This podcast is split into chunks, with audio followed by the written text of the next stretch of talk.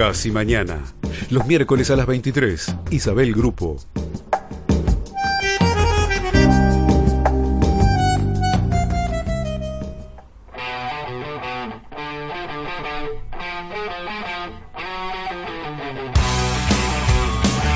Desde Buenos Aires, Argentina. 880 Rock and Grow.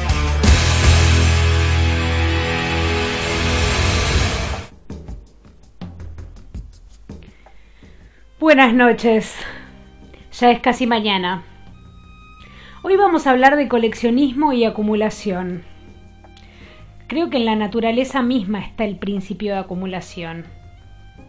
Algunos animales acumulan energía para luego hibernar. Hay ciclos de cultivo, acumulación y escasez naturalmente. El hombre históricamente acumuló en pos de sus necesidades, alimento y abrigo. El mundo capitalista le creó al hombre nuevas necesidades.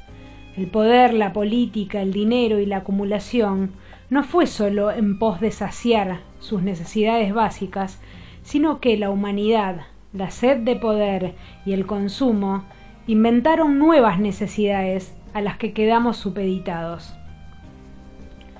La idea de acumulación y necesidad, sea necesidad real o originada por el sistema, puede que estén de la mano. Y siendo mayormente descendientes de inmigrantes que pasaron necesidad, no me llama la atención que nos hayan inculcado la idea de acumular porque le faltó, porque nos puede llegar a faltar, por las dudas. Estuve pensando en la idea de coleccionar y acumular. Hice una encuesta y la mayoría considera que coleccionar no es lo mismo que acumular.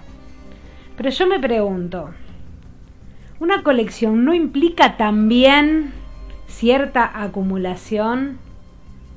¿No será que el coleccionismo es una manera de legitimar acumulaciones arbitrarias y caprichosas? ¿Vos coleccionás algo? ¿Acumulás algo? ¿Le otorgás a algo un valor afectivo fuera de su valor intrínseco?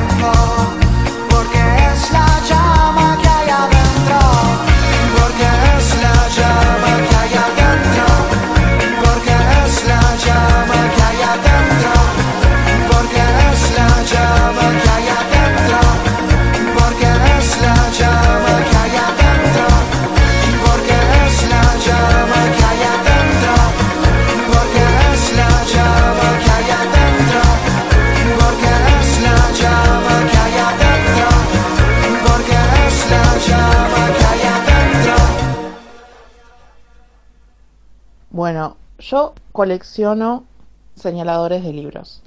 Y me di cuenta una vez que los agarré y los dispuse sobre mi escritorio y vi que tenía un montón y dije, ah, esto es una colección.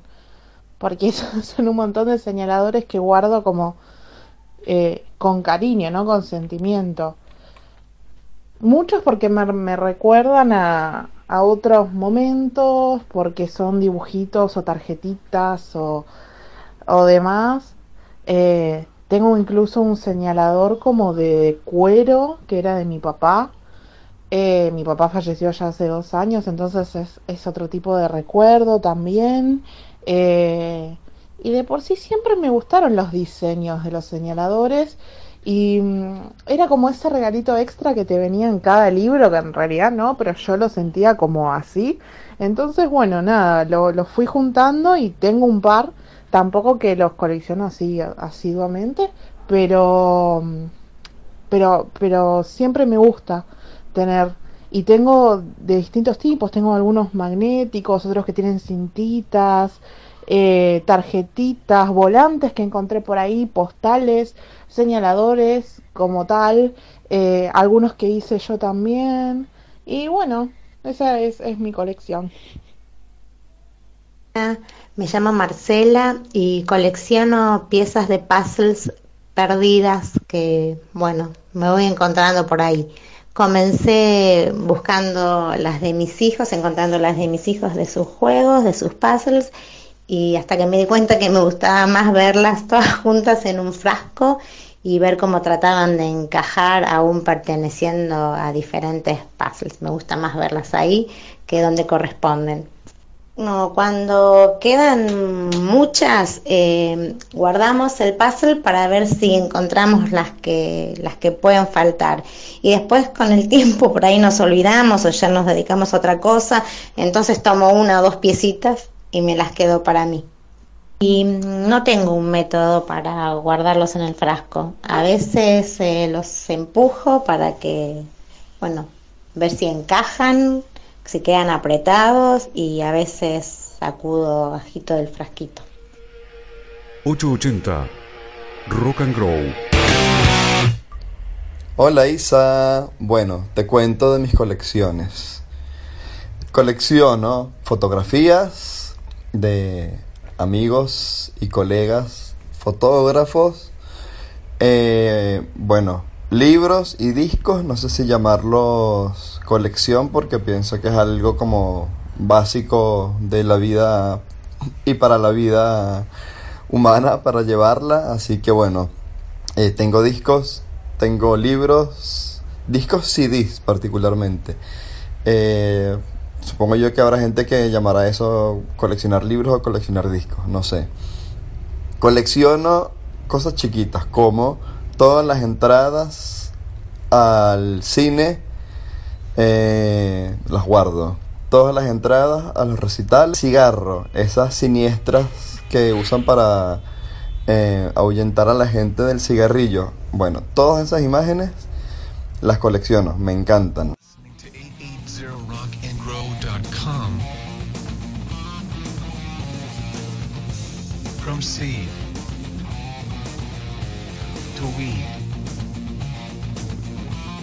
Ando por la calle viendo las cajetillas de cigarro que andan por ahí tiradas para, para ver si tengo la, la figurita y agarrarla y recortarla. Colecciono también cositas como encendedores, condones, eh, cartas, cualquier cosa de ese tipo. Es decir, de varias, varias cosas distintas que traigan imágenes porno o cuasi porno en su empaque. Hay encendedores buenísimos, hay, hay cajitas de forros de condones buenísimos, hay cartas, obviamente, cartas de póker buenísimas también. Y bueno, eh, no sé, por ahora te puedo contar eso que es lo que me viene rápido de la memoria. Beso.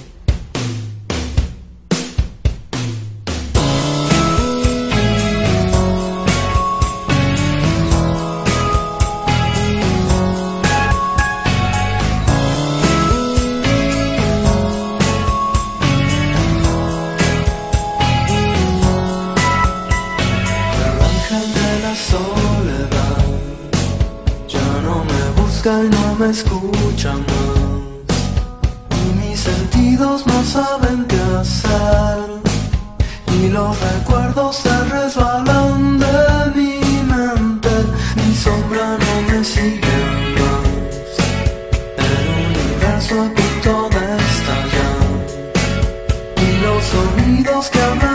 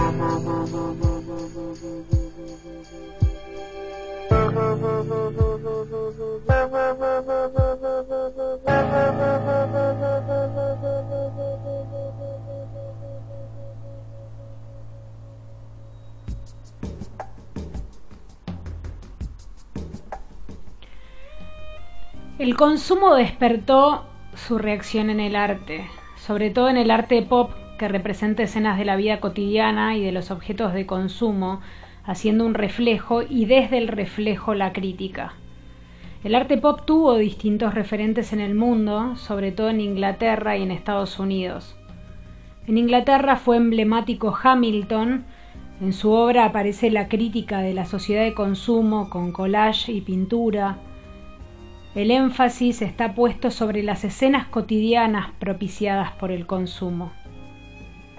En Estados Unidos podemos diferenciar artistas que hacen la crítica desde distintas perspectivas. En Warhol, el más conocido masivamente, seguro, podemos ver la intención de los objetos que hablen por sí mismos, objetos cotidianos que las personas podían ver apilados en la góndola del supermercado y ahora los podían ver apilados del mismo modo, pero en museos y galerías de arte. Lo que cambiaba era su contexto. Objetos ordinarios, cotidianos, botellas de Coca-Cola, latas de sopa, cajas de jabón en polvo, incluso la representación de billetes de dólar. Esa acumulación de packaging efímero y perecedero puestos en valor para reflejar a su vez y criticar la vida de consumo vacío y cotidiano. También dentro de sus temas estuvo la farándula como parte también de la sociedad de consumo. Liz Taylor, Marilyn, Elvis, Kennedy. Warhol toma los objetos y sujetos de consumo directamente y las técnicas que usa son técnicas que en general permiten la multiplicidad de reproducciones, del mismo modo que el sistema permite la multiplicación de los objetos. Otros artistas como Jasper Jones hace su crítica tomando a la prensa y a la política sobre todo como parte de la sociedad de consumo. En su obra está muy presente la bandera americana y el diario, el periódico, la tipografía, que incorpora en sus trabajos por medio de la incáustica, que es una técnica con cera caliente. Otro, Rauschenberg, por ejemplo, toma directamente lo residual, la basura, y hace su obra con objetos de descarte. Y así podemos seguir vinculando artistas y movimientos estéticos, estilísticos, con la acumulación, los residuos y también las colecciones.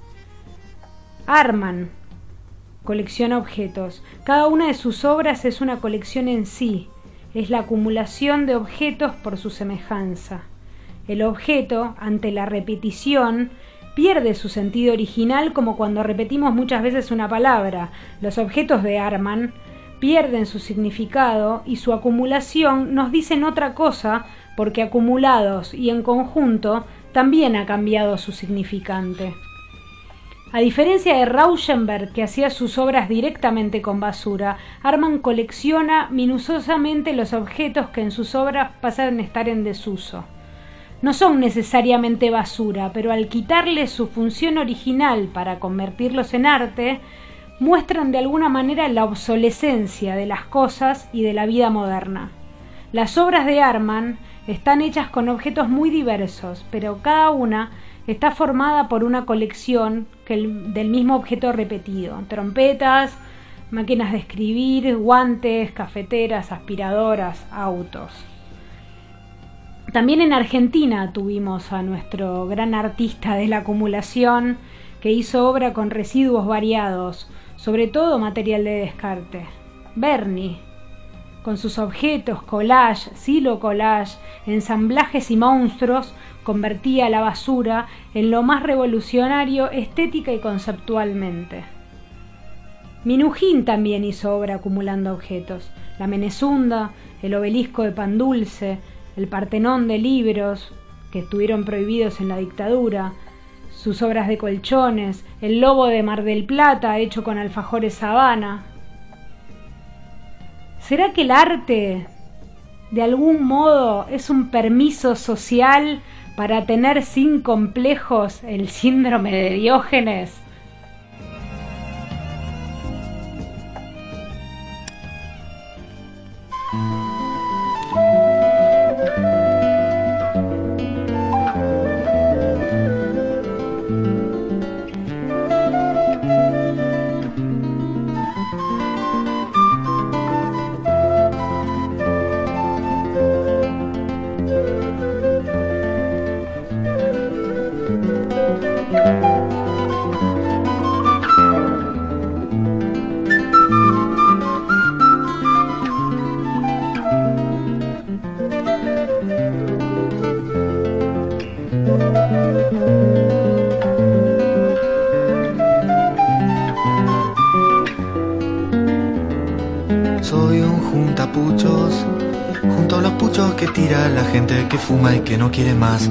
Soy un juntapuchos y también junto el humo de lo que la gente ya se fumó. Junto porquerías, junto porquerías, junto porquerías, junto porquerías. Soy un juntapuchos. Junto palabras después que la gente fumando se las conversó y rompiendo filtros voy rescatando aquellas cosas que la gente no se fumó allá quedaron sin esfumarse como esa que sí se fumaron y que yo también voy juntando junto a las demás. Soy un juntapuchos, pero lo soy desde un punto de vista por suerte solo intelectual. Soy un juntapuchos, en un sentido figurado, no me ensucio mano ni pies. Solo el pensamiento, solo el pensamiento, solo el pensamiento, solo el pensamiento, junto lo que sobra.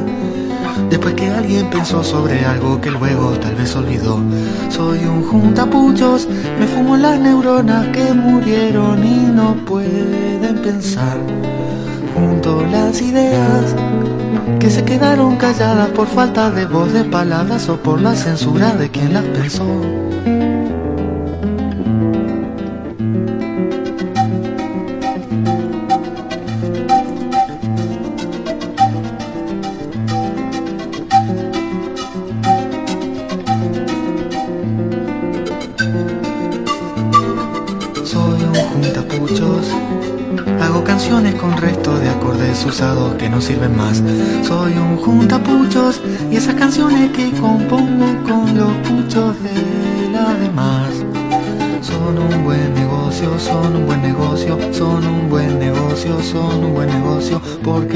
Registro a nombre mío y no pueden decirme que es plagio por solo un compás. Soy un juntapuchos y a quien se fume este canto yo le pido que, por favor, si no le molesta, me guarde el pucho y así puede ser que mañana juntando algún otro resulte una nueva canción.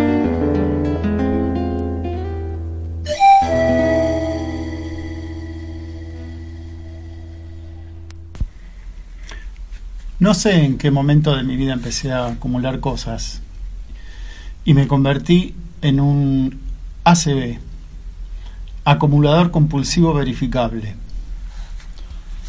Eh, supongo que fue de chico porque me acuerdo de coleccionar juguetes y hacerle complementos con materiales de desecho. Por ejemplo, coleccionaba los muñequitos de los chocolatines Jacks, que en una temporada sacó todos los personajes de Titanes en el ring. Y para jugar lo que hice fue con restos de una caja y gomitas elásticas, armé el ringside a escala. Después en la década de los 90 creo salió la colección de los Simpson, pero también de los chocolatines Jack, pero coleccioné algunos nada más porque ya era grande. También cuando era chico coleccioné durante algunos años algunos autitos Matchbox Invertí muchas horas en la construcción de una pista con boxes y tribunas hecha de cartones duros, latas y cartones corrugados. Cuando empecé a estudiar arte y diseño, acumulé materiales que podían servir de materia prima si los reelaboraba. Después me pareció un desafío y un placer especial el encontrarle otro uso a los objetos que no fuera el uso para el que fueron diseñados. Así resultaron muy interesantes y descolocadas las antenas de Wi-Fi que tengo en mi casa. En algún momento me acusaron de junta mierda. Ahí me replanteé esta cualidad y me convertí en un GPC, generador permanente de colecciones. Así, una acumulación compulsiva de botellas o de frascos pasa a ser una colección que hasta puede cotizar muy bien en algún mercado. Por ejemplo, tengo una pila de maples separados por colores y diseños, que en un futuro van a ser paneles acústicos o pulpa para papel reciclado, no lo tengo decidido todavía. Al dedicarme al grabado, sobre todo en mi profesión, empecé a intercambiar con grabadores, colegas, estampas y dibujos. Así nació y se nutre mi colección de grabados y dibujos. Creo que otra causa de mi ACB, de mi acumulación compulsiva verificable, es la cultura que tenemos del packaging.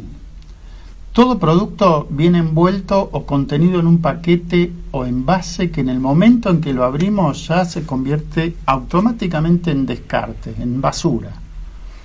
Y suele ser basura difícil de degradar, por no decir imposible en varios casos. Este es un tema que me angustia mucho y hace que acumule cajas, frascos y, y envoltorios varios, qué sé yo, con la intención de reciclarlos.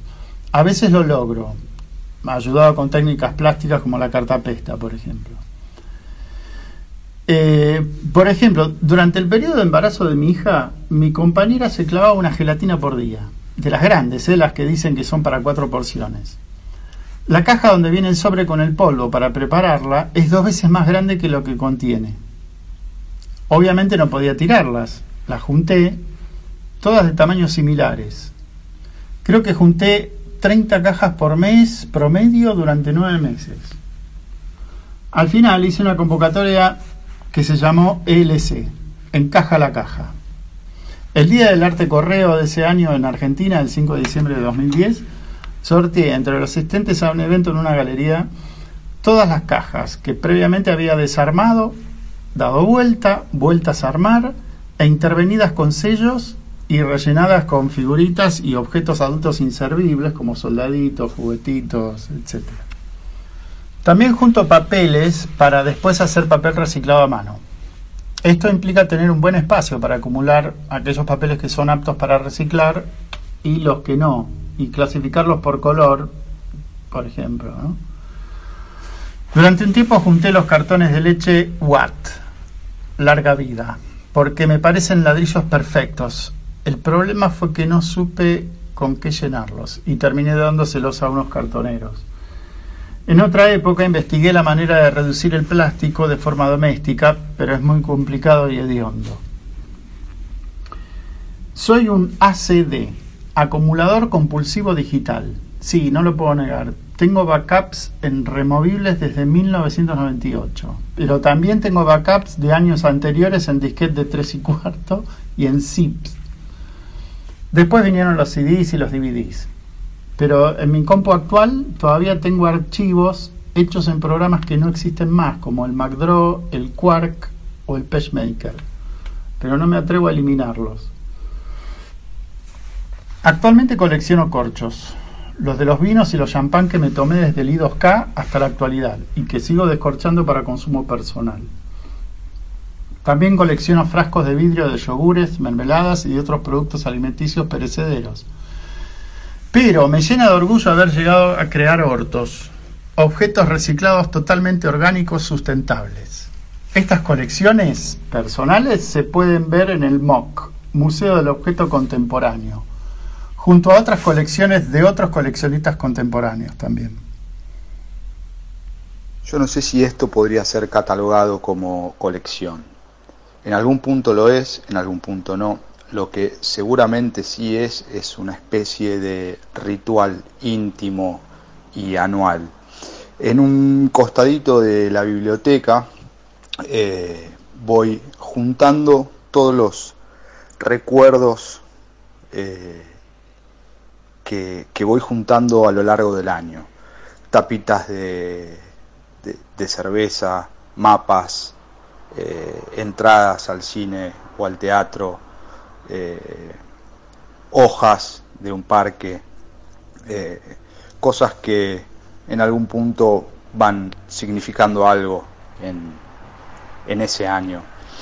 Y los 31 de diciembre, a la tarde por lo general, hago un repaso sobre todo eso que, que estuve coleccionando y, lo guardo en una bolsa donde tengo las colecciones de otros años. Creo que en algún punto es un modo de coleccionarme a mí mismo eh, y buscar o dejar algo como una especie de rompecabezas para volver a verme en el futuro y repensar eh, lo que fui.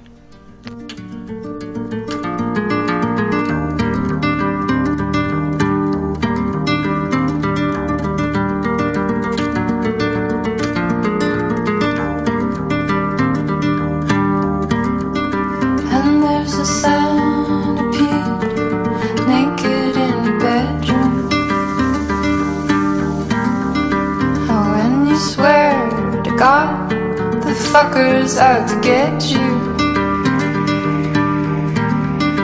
And I digress.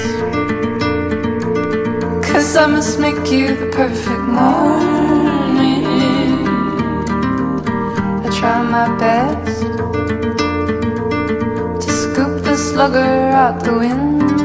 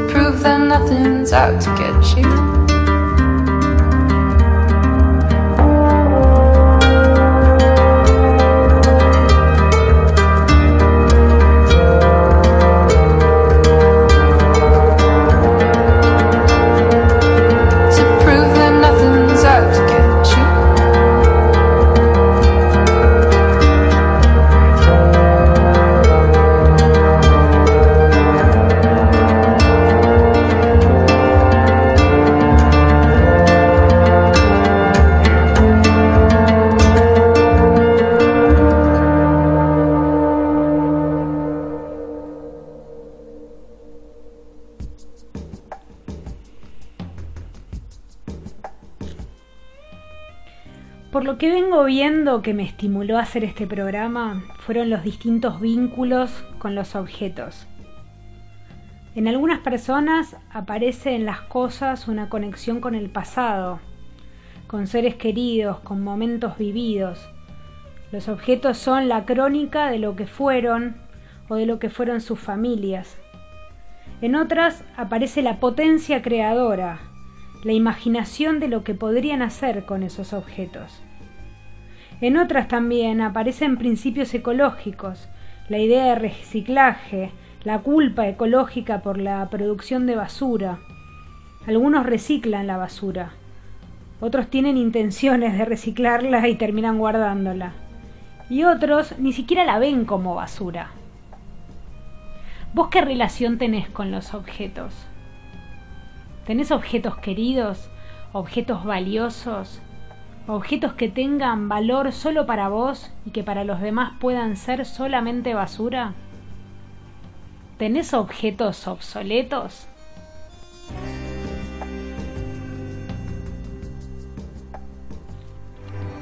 Bueno, eh, la relación con las cosas es eh, esta cuestión de- del uso, ¿no? Del significado que tienen para uno y porque en sí, eh, aunque sea un adorno, eso tiene un uso. El tema es cuando, no sé, ponele, te pones a rellenar una pieza con objetos. Mm, Eso no, no me ha pasado, pero ahora, por ejemplo, no sé. A mí me gusta juntar todo porque siento como que en algún momento me va a servir. Hay cosas que mm, no me sirven nunca y hay cosas que sí. Entonces siempre como que contemplo esa posibilidad. Por ejemplo, nada, ahora estoy usando una de las botellas, colecciono botellas también porque siempre me pueden servir para algo. Y ahora estoy haciendo un, una- un regador o una regadera con una botella. Estoy agujereando una botella de plástico, estoy agujereando su tapa con un tenedorcito chiquitito caliente eh, y me hago un regador, así no le echo el, el baldazo de agua a las plantas y las cuido un poco más. Y así algunas cosas las reciclo, otras simplemente las guardo por si algún día las voy a reciclar. Otras me pasa que las tiro porque digo, si yo tengo lugar acá en mi casa, en el último cajón de, ¿por qué voy a tirarla afuera la basura que se amontone todo ahí? Si es hacer más basura, también la flasho como por ese, por ese lado.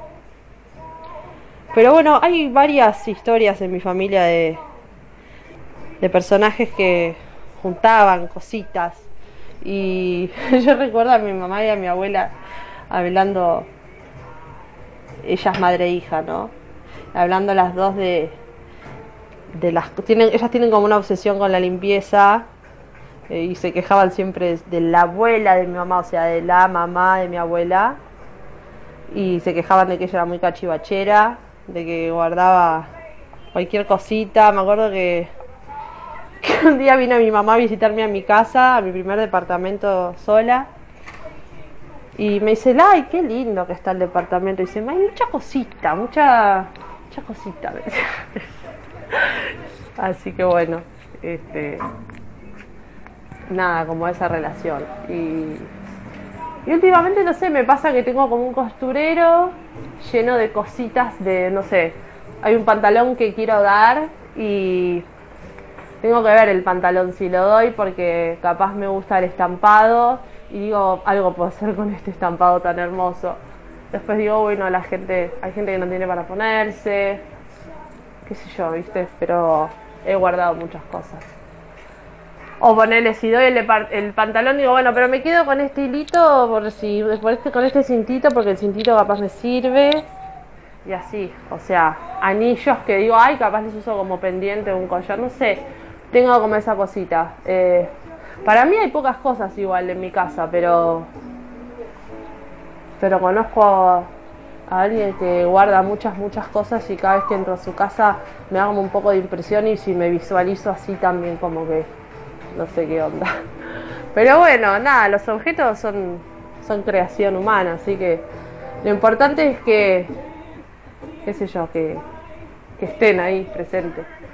Yo tenía también otro conocido que decía, onda, En realidad los objetos no pertenecen a nadie. Si un día lo tengo yo, o sea, me justificaba que él se había llevado un libro de una casa ajena sin, sin pedir permiso.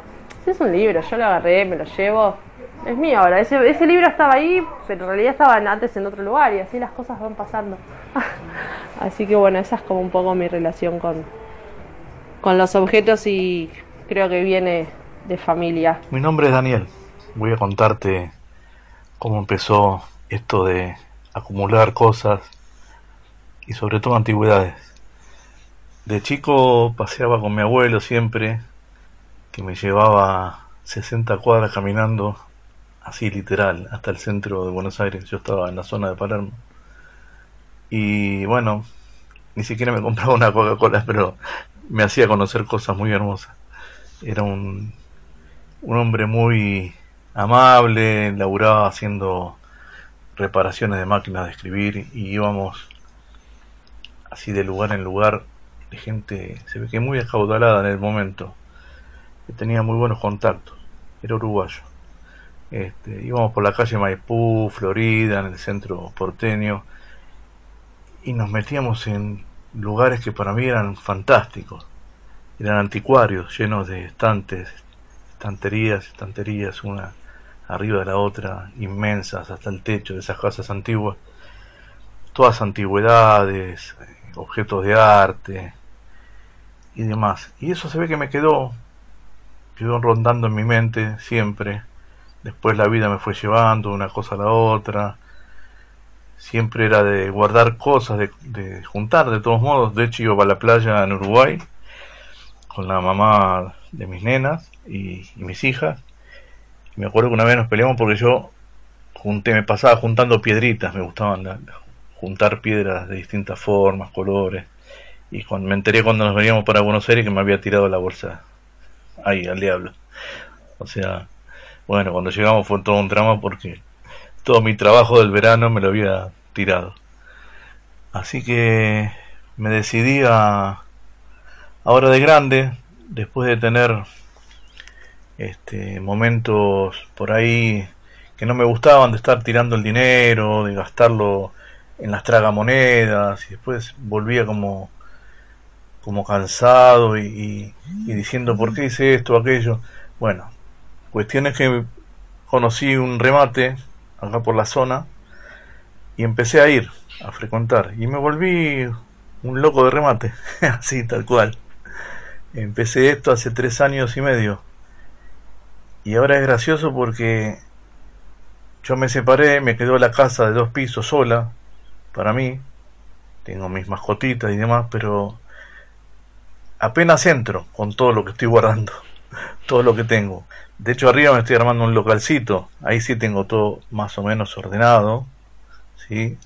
Este, obviamente de cosas de decoración, mucha antigüedad, mucha cosa valiosa y dejé de gastar en lo que yo entendía que no debía gastar para dejarle algo a mis hijas, para tener algo para disfrutar yo también.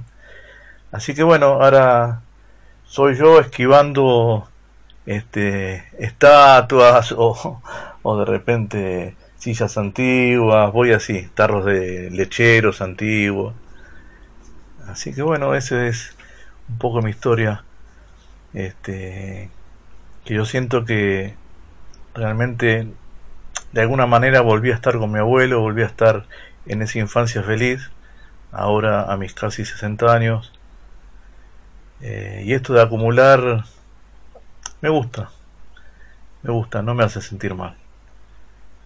Así que bueno, espero que sea lindo el relato para ustedes, que hayan conocido un poco de mi historia y no sé, que quizás le despierte a alguno la curiosidad de esas cosas, de esas medallas antiguas, esas monedas, billetes, este, estatuillas, no sé, hay un sinfín de cosas.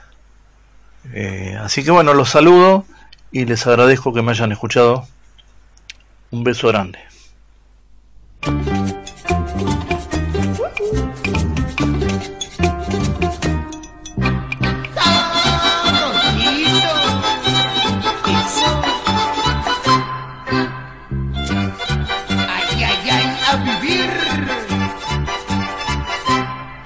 Porque yo vendo latitas de sardina, carozos de aceituna y frascos de gomina. Porque me gusta coleccionar sombreros, se ríen y me dicen que soy cachivachero. Yo tengo de todo en casa, estoy surtido de cachivaches. Tengo una moto que anda con creolina, también una gallina y un plato volador. Dicen que soy cachivachero, porque de todo me gusta contar. Dicen que soy cachivachero, tipo sincero, muy guapo y honrado. Dicen que soy, porque de todo me gusta contar. Dicen que soy cachivachero, tipo sincero, muy guapo y honrado. Cachivachero.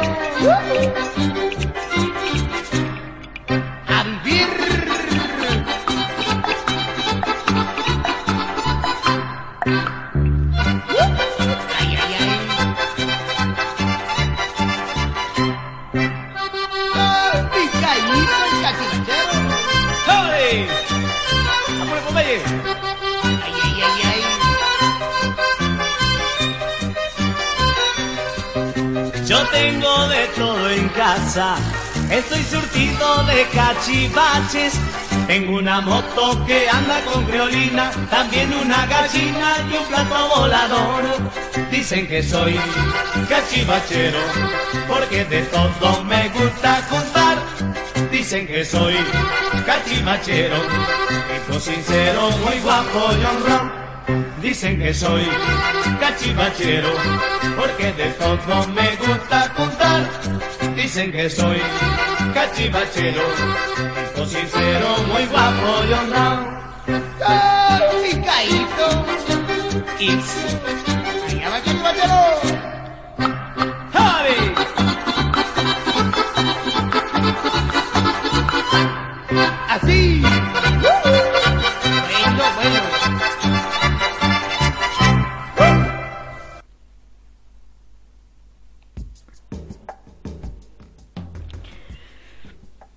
Bueno, la verdad que fue sorprendente para mí que en este programa convoqué a algunas personas para que me cuenten sobre lo que coleccionan, sabiendo yo que eran coleccionistas.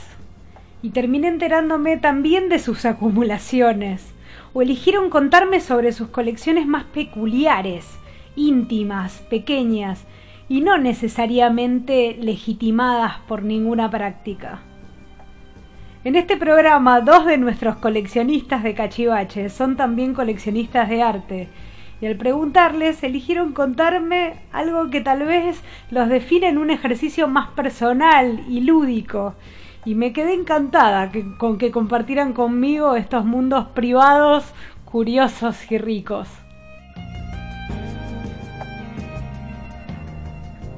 Igual también las plantas, digamos, o sea, a mí me gusta tener plantas y tendría siempre muchas, tengo.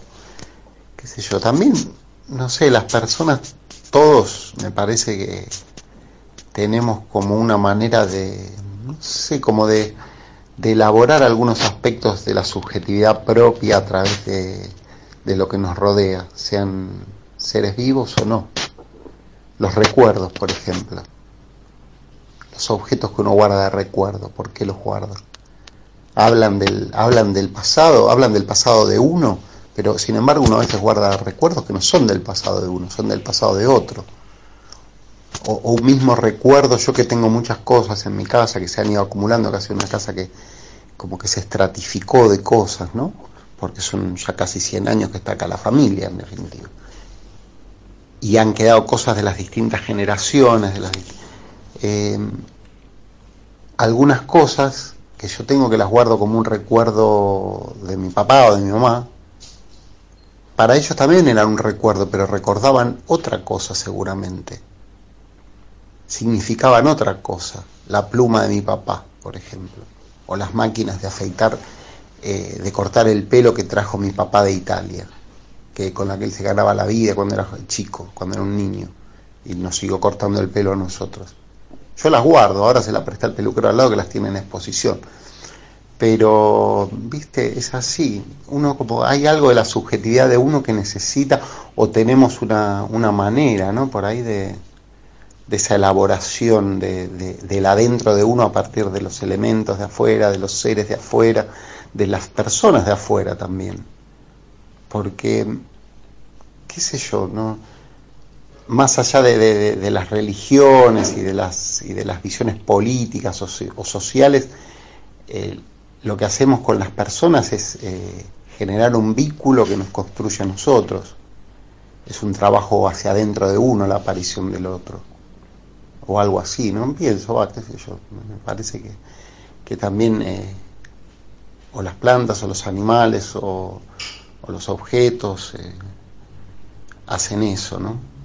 Y en una parte más, eh, más, más sutil también lo hacen, lo hace eh, las letras, la escritura, lo hace la música, el- la- lo, visual, ¿no? lo que va directamente a los sentidos, la, la pintura, la, escultura, las, las artes, ¿no? son como formas más, más sutiles también de, de- la representación de, esa- esa- de esos objetos o de esas personas o de esas representación de representaciones, ¿no? de sensaciones. 880 Rock and Grow. Mi nombre es Silvia.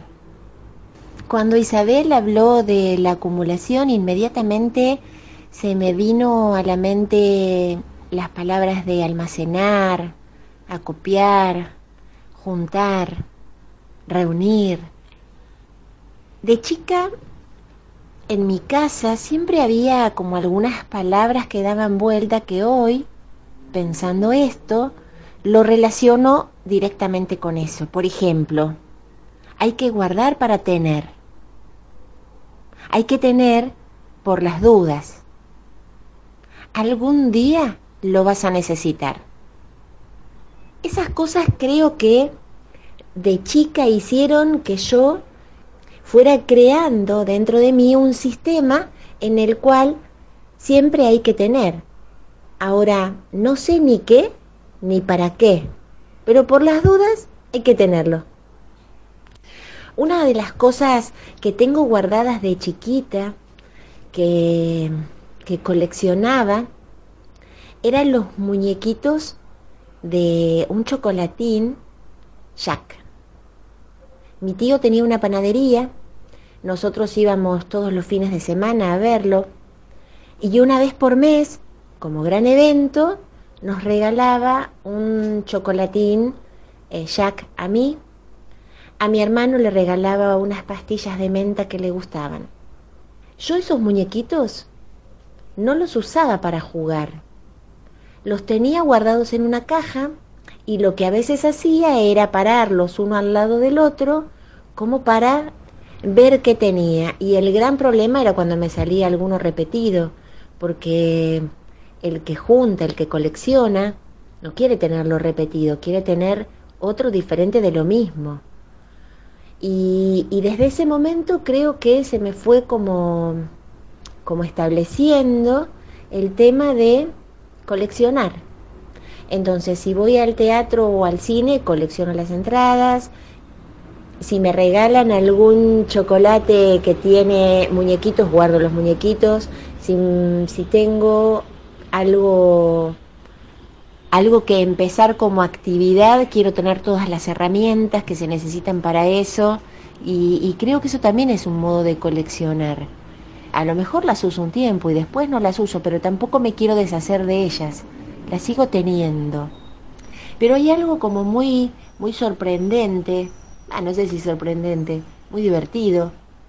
Es que desde hace muchos años, debe ser fácil como, no sé, más de 20, que cuando encuentro una carta en la calle, la levanto y me la traigo. Me la traigo para ir armando mazos. Mazos que tienen todas las cartas diferentes o algunas iguales. Y, y voy juntando mazos. Mazos que están guardados y que no uso, porque no son usables. Pero cuando encuentro una carta en la calle, lo único que quiero es levantarla para, para ver a ver si la tengo o no la tengo. Algo que me olvidé y que creo que también entra dentro de esta categoría es que si voy a un supermercado y hay un 2 por 1 lo compro. Si el segundo está al 70, lo compro. Si es 4x3, lo compro. Eh, y a veces tengo eh, la alacena llena, llena de rollos de cocina, este, o tengo lleno de atún, pero bueno, en algún momento los voy a usar. Y si no, lo hago circular cerca del vencimiento para que alguien lo pueda utilizar. ¿Desde cuándo? Hace mucho. Hace mucho que camino las calles observando hacia varios flancos. Pero cuando es al suelo veo muchos elementos estéticamente levantables y juntables. En esto de caminar podría incursionar en conceptos de derivas, de caminar, detenerse. Pero hoy quiero hablar del detenerse y juntar, de alzar del piso esas pequeñas estampas que dicen ser descendientes de las estampitas piadosas oriundas del Imperio Romano.